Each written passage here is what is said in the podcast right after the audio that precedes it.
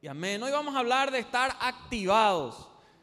Y para empezar quisiera invitarte a hacer un pequeño ejercicio. Yo no sé a cuántos de ustedes les entregaron una hojita. Si a alguien no le entregaron, no sé si la gente del protocolo tiene todavía por ahí. Si a alguien no le entregaron, esa hojita dice la rueda de tu vida. ¿Tienen todos o no? A ver, algunos acá adelante dicen que no tienen. Bueno, los que ya tienen, algunos no tienen, por favor, si les entregan así, todos pueden hacer. Este es un ejercicio que fue creado por un hombre que se llamaba Paul Meyer, y él indicaba ciertas cosas que en este ejercicio uno puede hacer, porque uno a veces dice, yo quiero estar activo, quiero activar, pero no sé ni siquiera por dónde empezar, yo no sé exactamente un diagnóstico en mi vida. Entonces fíjense en esta hojita, que es igual a la que tenemos ahí, ustedes van a ver que hay ocho divisiones ocho divisiones que ustedes van a encontrar. Acá hay una división, acá hay otra división, acá hay otra. Y que también tienen ocho diferentes puntos. O sea, la calificación que ustedes van a poner en cada uno de estos lugares va del 0 hasta el 8. Entonces, yo quiero invitarles a que ustedes en su hoja puedan ir poniendo las áreas que ustedes van a tener que calificar. En primer lugar, y ya que estamos en la casa del Señor, yo te invito a que en esta, en esta parte vos pongas la parte espiritual. Poné acá espiritual.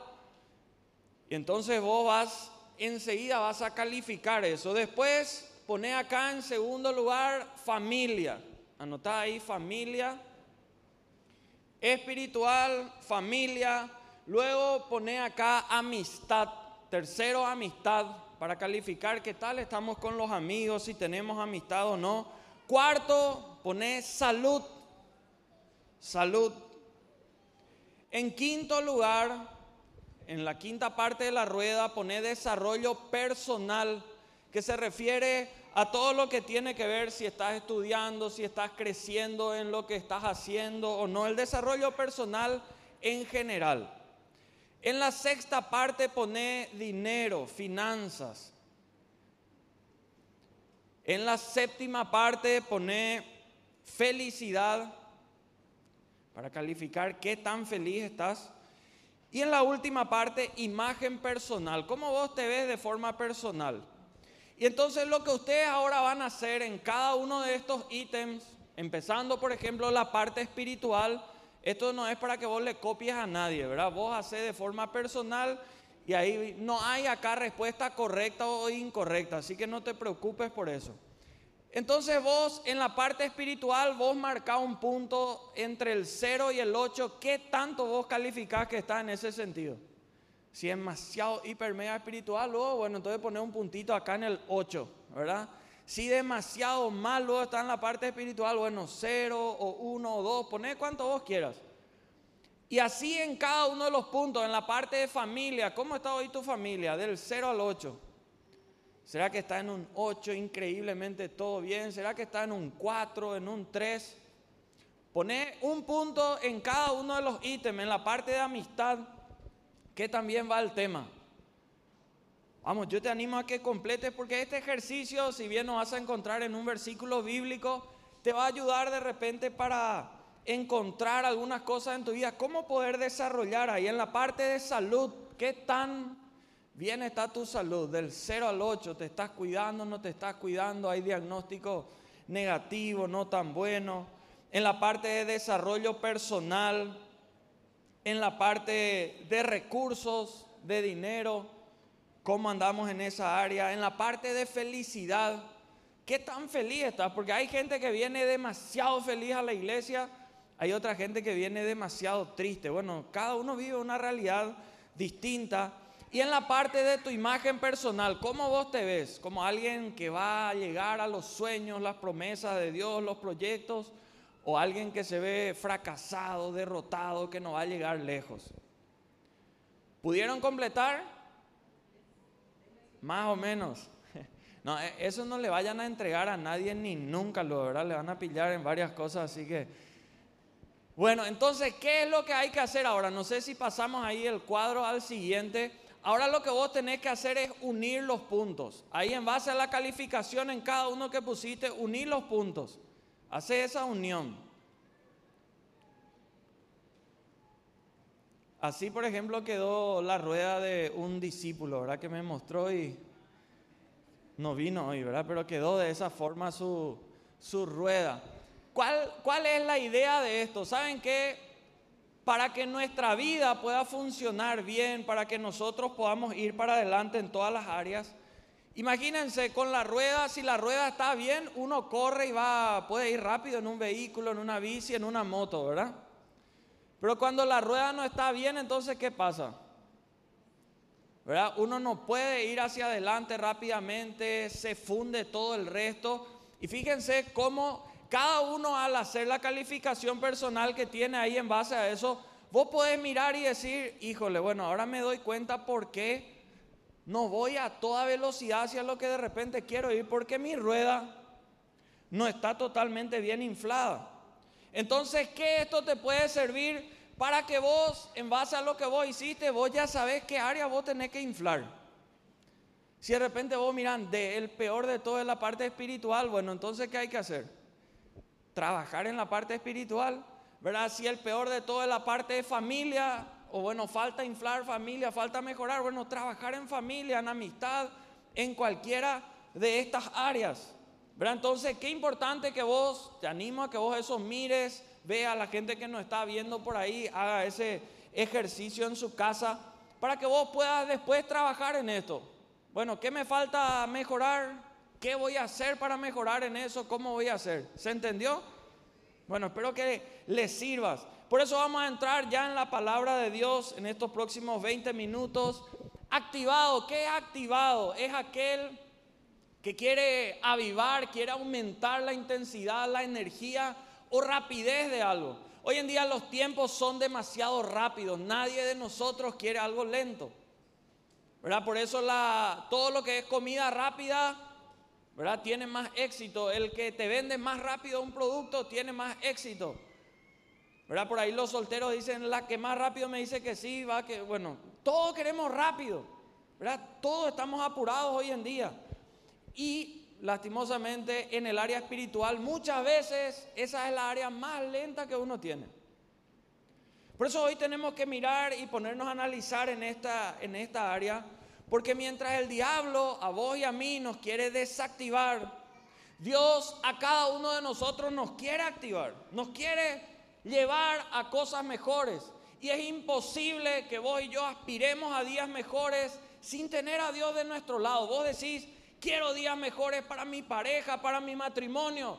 Es imposible aspirar a días mejores en tu pareja, matrimonio, sin que Dios esté ahí de por medio.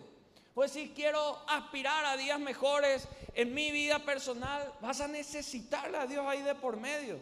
En los sueños, en los proyectos que vos tenés. Dios quiere posicionarte. Dios quiere, la Biblia dice que Él quiere ponerte como cabeza y no cola. Y por eso tenemos que preguntarnos, ¿qué hizo que nuestra sociedad rodara cuesta abajo tan rápido? ¿Qué hizo que tan rápido una sociedad que anteriormente estaba gobernada por Dios, por sus principios, hoy esté tan alejada de todo eso? Y creo que hoy yo vamos a coincidir que la razón es que tenemos una sociedad totalmente sin Dios, que le dejó a Dios totalmente de lado que empezó a activar todo lo que no tenía que activar y que empezó a dejar inactivo todo lo que tendría que estar activo. Por eso hoy nosotros tenemos dos opciones solamente. O nos desanimamos o en el tiempo que estamos empezamos a dar un paso a la vez. Y si el enemigo nos quiere desactivar, entonces tenemos que mirar a través de qué Él nos desactiva. Por eso hoy quiero hablarte de qué hace el diablo para desactivarte en base a lo que dice la palabra y qué hace Dios para activarnos. ¿Qué hace el diablo para desactivarte? En primer lugar, utiliza el pecado. Una palabra de la cual no da tanto gusto hablar, una palabra de la cual no da tanto gusto entrar muchas veces, pero el pecado siempre te va a llevar más allá de lo que vos en realidad querés llegar. El pecado siempre te va a costar mucho más de lo que vos estabas dispuesto a pagar por eso. El pecado siempre te va a tomar más tiempo del que vos tenías planeado quedarte ahí. ¿Y saben qué es lo que pasa cuando vos y yo estamos desactivados? Ocurre algo que está en la Biblia, en Romanos 7:19. Esta es una muestra en la cual vos y yo nos damos cuenta, híjole, estamos desactivados. Dice la Biblia ahí, porque no hago el bien que quiero, sino el mal que no quiero, eso hago. Híjole, qué desactivado está uno ahí. Uno quiere hacer el bien a su esposa, a su esposo, pero no lo hace y hace el mal que no quiere. Uno quiere hacer el bien para con su hijo y no lo hace. Uno quiere hacer el bien en su vida personal, sabe que el alcohol le daña, sabe que ciertas amistades le están fundiendo, sabe que ciertos lugares le están llevando por mal camino, sabe el bien, pero no lo hace. Y hoy en día vivimos en una sociedad que se quedó como hipnotizada. Se quedó de esa manera, porque está de, desactivo. Estamos sordos hacia ese llamado de parte de Dios y de la gente que te quiere, que te está diciendo no te vayas más por ese camino, no hagas más eso, porque te quiero te estoy diciendo, porque te amo te estoy diciendo, pero igual seguimos por ese lado, porque es como que estamos desactivados. El pecado, si bien es cierto, produce un placer temporal, pero también acarrea una condena eternal. Y ese es el gran problema. La Biblia dice en Romanos 6, 23, porque la paga del pecado es muerte, mas la dádiva de Dios es vida eterna en Cristo Jesús nuestro Señor. El pecado siempre viene para llevarnos a una muerte. Uno se siente sin autoridad para hablar cuando uno está en pecado. Uno se siente sin merecer perdón, uno se siente sin merecer amor, uno se, se queda totalmente desactivado. ¿Y saben qué es lo más grave? Isaías 59, 2, la Biblia dice, pero vuestras iniquidades han hecho, fíjense, división entre vosotros y vuestro Dios. Y vuestros pecados han hecho ocultar de vosotros su rostro para oír. ¿Saben qué hace el pecado? De acuerdo a lo que dice acá, nos separa de Dios. Y no hay nada peor que estar separados de Dios. No hay nada peor que estar en el otro lado de donde Dios está. Dios tiene tantos propósitos de bien para tu vida, pero ¿qué pasa? El pecado te desactiva. Te desactiva totalmente. Te rebelás contra tus padres cuando Dios quiere que honres a tus padres. Te rebelás contra tus autoridades cuando Dios quiere que les bendigas. Dañas tu cuerpo cuando Dios quiere que guardes ese templo del Espíritu Santo. Y le metes todo el alcohol que podés y te daña. La promiscuidad e inmoralidad sexual te genera enfermedades, va fundiendo tu matrimonio, tu pareja, una serie de cosas. Tenés absolutamente todo para tener un buen matrimonio. Pero el pecado desactiva esas ganas buenas que tenés hacia tu matrimonio, hacia las cosas que vienen de parte del Señor. Tus hijos están llamados a llegar mucho más lejos y mucho más allá de todo lo que vos pudiste haber llegado, pero eso no va a ser legado tuyo mientras vos estés desactivado. Mientras vos no le estés instruyendo en el camino correcto, mientras vos no estés siendo ejemplo para ellos. ¿Por qué? Porque el pecado te hace perder autoridad para hablarle. Vos no le querés hablar de eso. Porque los hijos empiezan a, pillar las cosas y te dicen, pero vos no haces eso nunca. Entonces uno es, y bueno, ¿verdad? De hecho, hoy en día, ¿saben qué? Hay padres financiando el pecado de sus hijos. Y eso es muy triste. Uno se queda inactivo y está financiando la perdición de sus hijos. Decí conmigo, yo no puedo seguir inactivo. ¿Saben qué es lo segundo que el diablo hace para mantenerte inactivo? Te mantiene con odio y rencor. El odio, de acuerdo al diccionario, es un sentimiento profundo e intenso de repulsión hacia alguien que provoca el deseo de producirle un daño o de que le ocurra alguna desgracia. ¿Cuántas veces tenemos ese deseo? Ojalá que no. Pero muchas veces puede estar y nosotros no podemos dejar guardado eso. Y lo que es totalmente opuesto al odio es el amor. La Biblia dice en 1 Juan 4:8, el que no ama no ha conocido a Dios porque Dios es amor. Hay gente que no puede amar, solo puede odiar.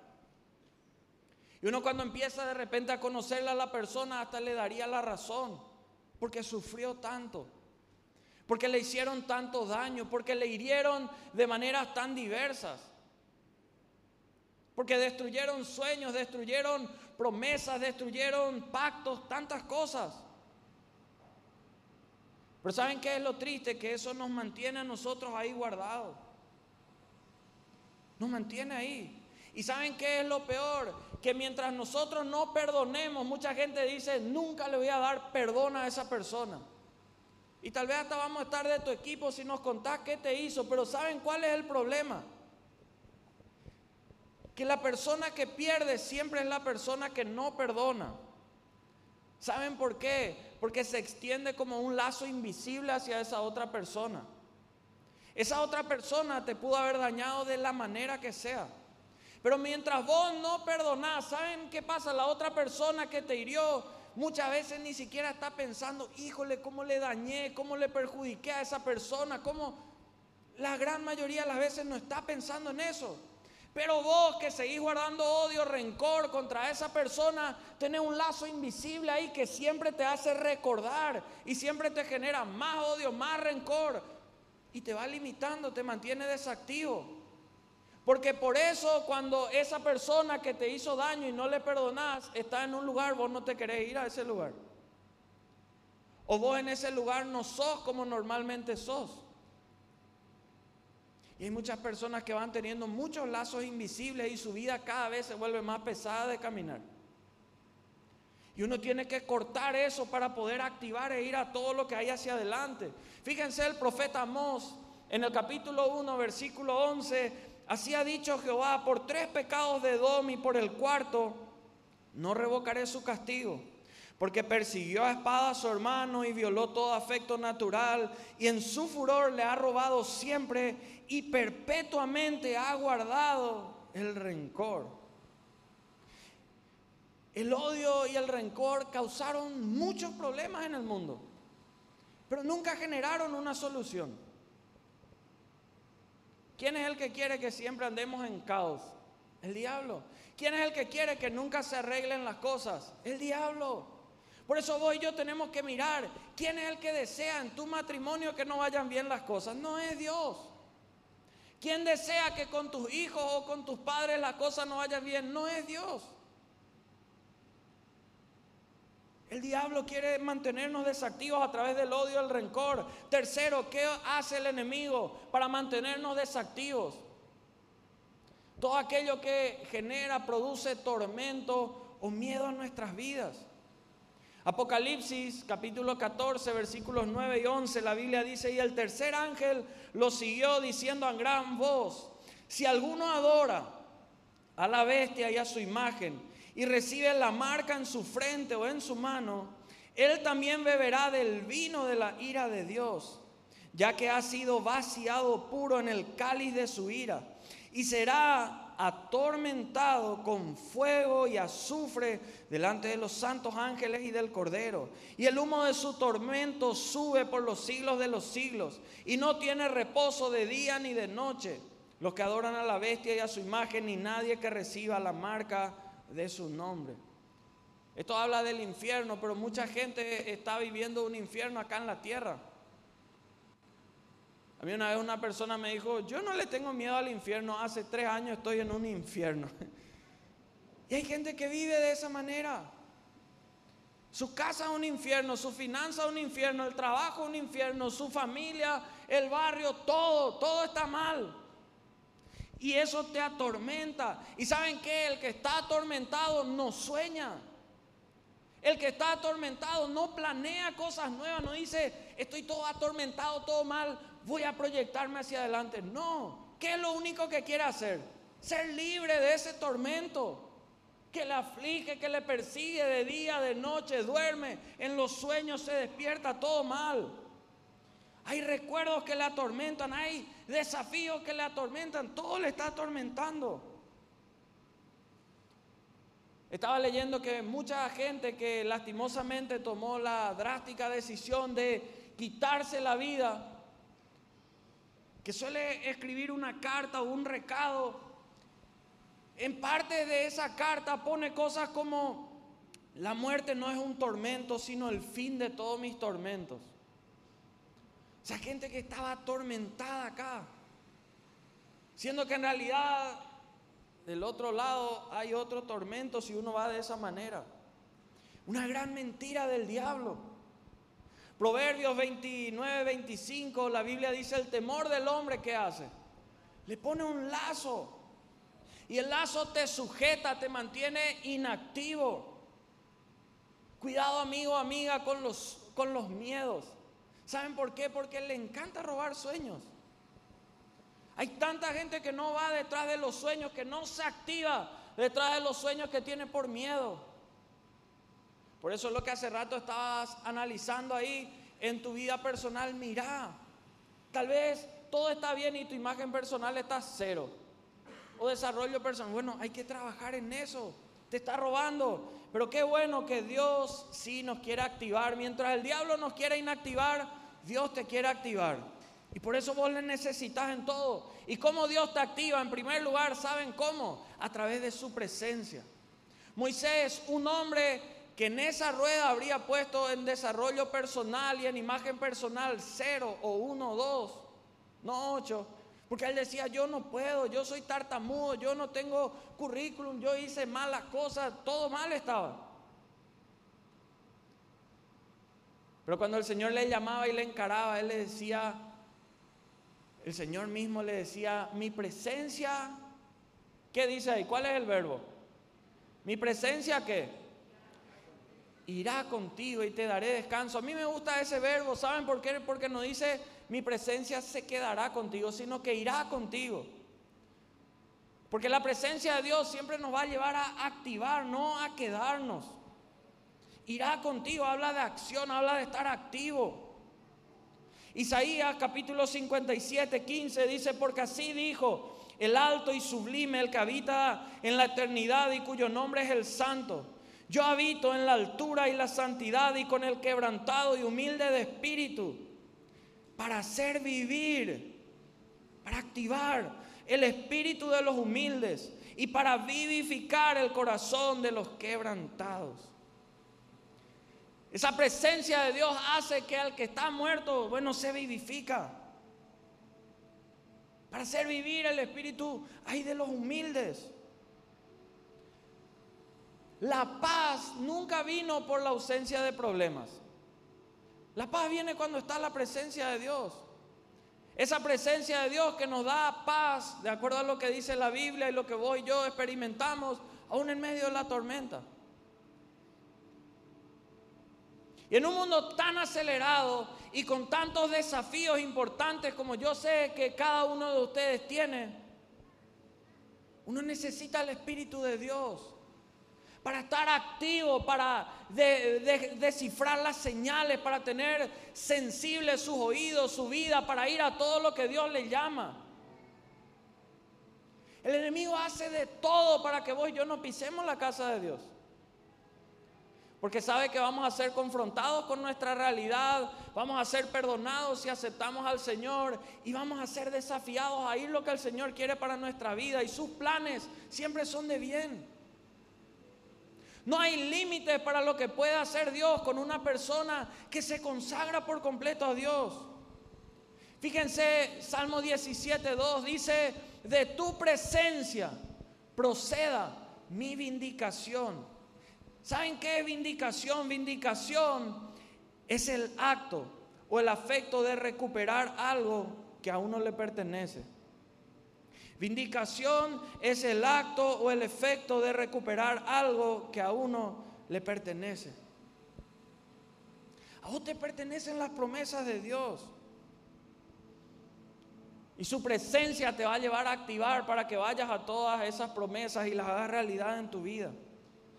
El enemigo te quiere inactivo para que vos no vayas por esas presencias, por esa promesa. ¿Cómo el Señor te activa? En segundo lugar, a través de la fe. La fe es dar el primer paso aunque vos no veas el resto de la escalera. Es dar el primer paso, es hacer lo que uno no, no ve todavía, pero sabe que va a estar ahí.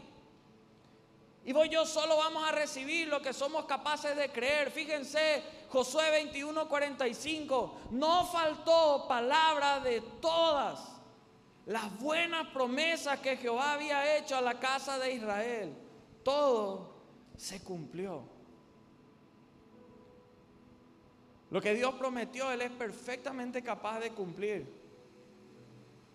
A Él los problemas que ocurren no le complican para hacer realidad sus promesas. Él es perfectamente capaz de cumplir absolutamente todo. Y vos yo tenemos que movernos en fe para eso. Segunda Corintios 1:20, porque todas las promesas de Dios son en Él sí y en Él amén por medio de nosotros para la gloria de Dios. Todas estas promesas están para ser alcanzadas. Todas son por medio de Él, o sea que va a requerir fe de parte nuestra hacia Dios. Y es por medio de nosotros, o sea, nosotros tenemos que estar activos para alcanzar esas promesas. Y tienen el propósito de dar la gloria otra vez a Dios a través de eso. Por eso cuando nuestra alma se abate, nuestra medicina siempre va a ser su palabra. Ahí cuando queremos desanimarnos, cuando queremos desactivarnos, la medicina siempre va a ser su palabra.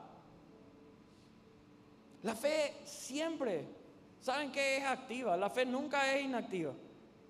Primera de Juan, capítulo 5, versículos 4 y 5 dice, porque todo lo que es nacido de Dios, ¿qué hace?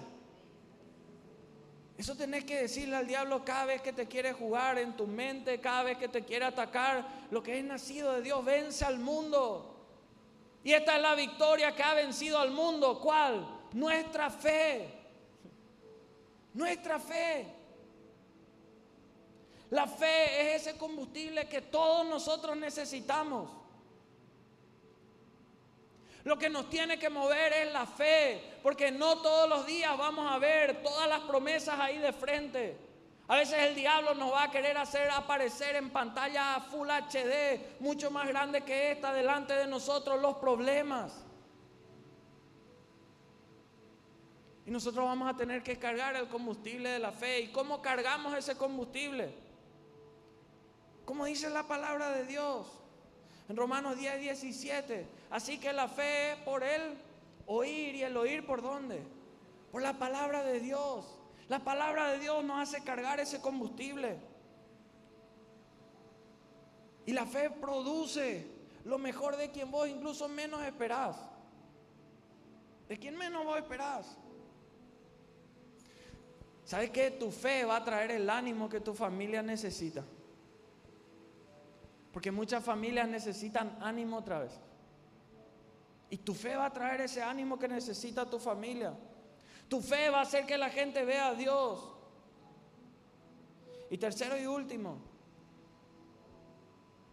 el servicio. Porque cuando vos y yo tenemos su presencia, cuando vos y yo estamos llenos de fe, lo que queremos hacer es servirle al Señor. El que no quiere servirle a Dios, el que no quiere activar en las cosas para el Señor es porque no tiene la presencia viva y real de Dios. Porque cuando uno tiene eso, quiere servirle. Quiere, quiere servirle al Señor. Nuestro desafío tiene que ser orar, pero también trabajar para que sean abiertas, abiertas las ventanas de los cielos, pero que también para que sean cerradas todas las puertas del infierno, que quieren venir ahí con todo. Muchas veces uno utiliza cualquier excusa, cualquier pretexto para dejar de servir al Señor. Pero si nosotros verdaderamente amamos al Señor, nosotros le vamos a servir. Cuando uno pierde el primer amor hacia el Señor, saben que es la excusa más pequeña que haya. La más pequeña de todas es más que suficiente. Ya está, dejo de servir. ahí se quedó todo. Alguien dijo un día, dime cuánto amas a Dios y lo voy a ver de acuerdo a cuánto sirves al Señor. Famoso en la pareja, ¿verdad? La esposa o el esposo dice, vos no me querés más. ¿Y por qué? Y porque antes le preparaba toda la comida, antes le decoraba toda la pieza, antes se perfumaba todo, antes le sacaba a comer, no sé. Pero hacía algo. Servía, buscaba la manera. ¿Y saben qué? Alguien activo espiritualmente no busca la atención de la tierra, no le importa lo que diga la gente o qué nos diga. Lo que busca es la atención del cielo, lo que busca es la atención del Señor. Termino con este versículo, 1 Corintios 15, 58. Así que hermanos míos amados, estad firmes y constantes, creciendo, sea, activos en la obra del Señor siempre, sabiendo que vuestro trabajo en el Señor no es en vano. Hay mucha gente que tiene miedo que su trabajo en el lugar donde está sea en vano. Y no sé, quizás lo sea. Nadie quiere estar ahí haciendo en vano lo que hace, pero uno nunca sabe. Pero qué lindo saber que nuestro trabajo para el Señor nunca va a ser en vano, nunca. Jamás de los jamases. Por eso nuestro desafío es, es ser activos en eso. La presencia de Dios siempre va a impartir vida en cada uno de nosotros. Y la presencia del maligno siempre va a impartir muerte. Entonces vos y yo tenemos que mirar en este mes donde estamos desafiados a activarnos para todo aquello que viene de parte del Señor. Saber que el enemigo te va a querer seguir viendo inactivo. Te va a seguir queriendo ver inactiva. Solamente sabiendo ese motivo, vos y yo ya deberíamos querer activar por no querer estar del lado del enemigo. Ahí donde estás, te animo a que te pongas en pie. Y te quiero invitar, si te animás, cerrar tus ojos. Y que este sea un momento personal. Antes de que compartamos la cena del Señor, ese memorial que el Señor nos dejó que vos puedas pedirle en esta hora al Señor, si tal vez te diste cuenta, tal vez ya sabías luego, pero que estabas viviendo inactivo, desactivado, desactivado. Tal vez de forma personal, tal vez en tu matrimonio, tal vez en tus finanzas, no sé en qué área. Pero vos sabés que todo lo que no se cuida se pierde. Por eso vos no podés seguir inactivo. Te animo a que ahí hables con el Señor en esta hora. Señor, yo voy a volver. Alguno quizá necesite volver al primer amor con el Señor. Esposos, qué felices le van a hacer a sus esposas si ustedes se vuelven activos en las cosas del Señor. No hay esposa que va a estar más feliz. Esposa, qué feliz le van a hacer a su esposo si ustedes se vuelven activas en las cosas del Señor. Es impresionante cómo la gracia, el favor de Dios cuando acompaña a uno, hace que las cosas cambien. Donde está la presencia de Dios, no hay odio, no hay rencor, e-, eso no resiste en ese lugar. Donde está la presencia de Dios hay gozo, hay amor, hay prosperidad, hay todo aquello que al Señor se plazca darle y de parte de Él no, no se place enviar demonios, no se place en enviar plagas. Él envía bendición. Espíritu Santo, te pido que a todos en esta noche puedas tocar y quebrantar y que verdaderamente podamos activarnos a todo aquello que tiene que ver contigo. Señor, tú conoces la situación real y exacta de cada uno de los que estamos ahora aquí en tu casa. Gracias porque nos conoces. Y gracias porque cuando abrimos tu palabra, tú nos muestras tus verdades, tú nos muestras las realidades. Y hoy te pedimos que nos ayudes a actuar en consecuencia a tus verdades y a rechazar todas esas mentiras que el diablo pudo haber sembrado en nuestra mente. Señor, ayúdanos a rechazar esa mentira de creer que reuniones como estas son mero actos religiosos.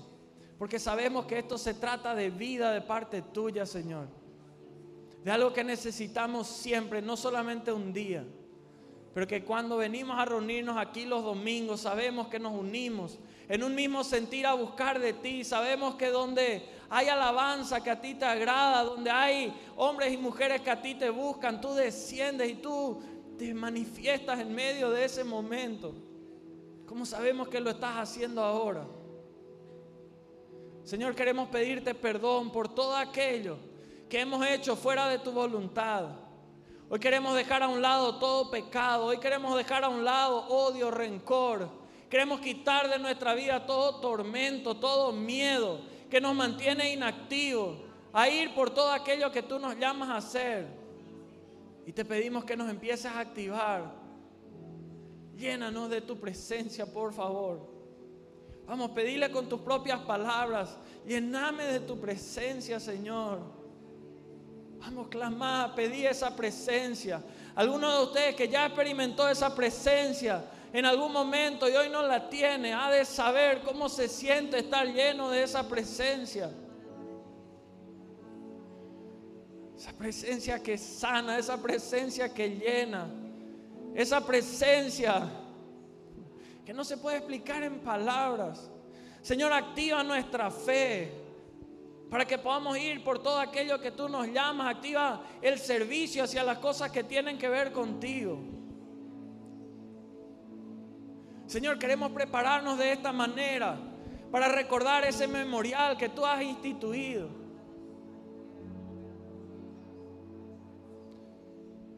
¿Por qué no adorás unos segundos con esta canción y le invito al equipo de líderes que venga mientras aquí adelante? adorarle al Señor, seguí en esta actitud de buscarle a Él. Vamos, decirle al Señor.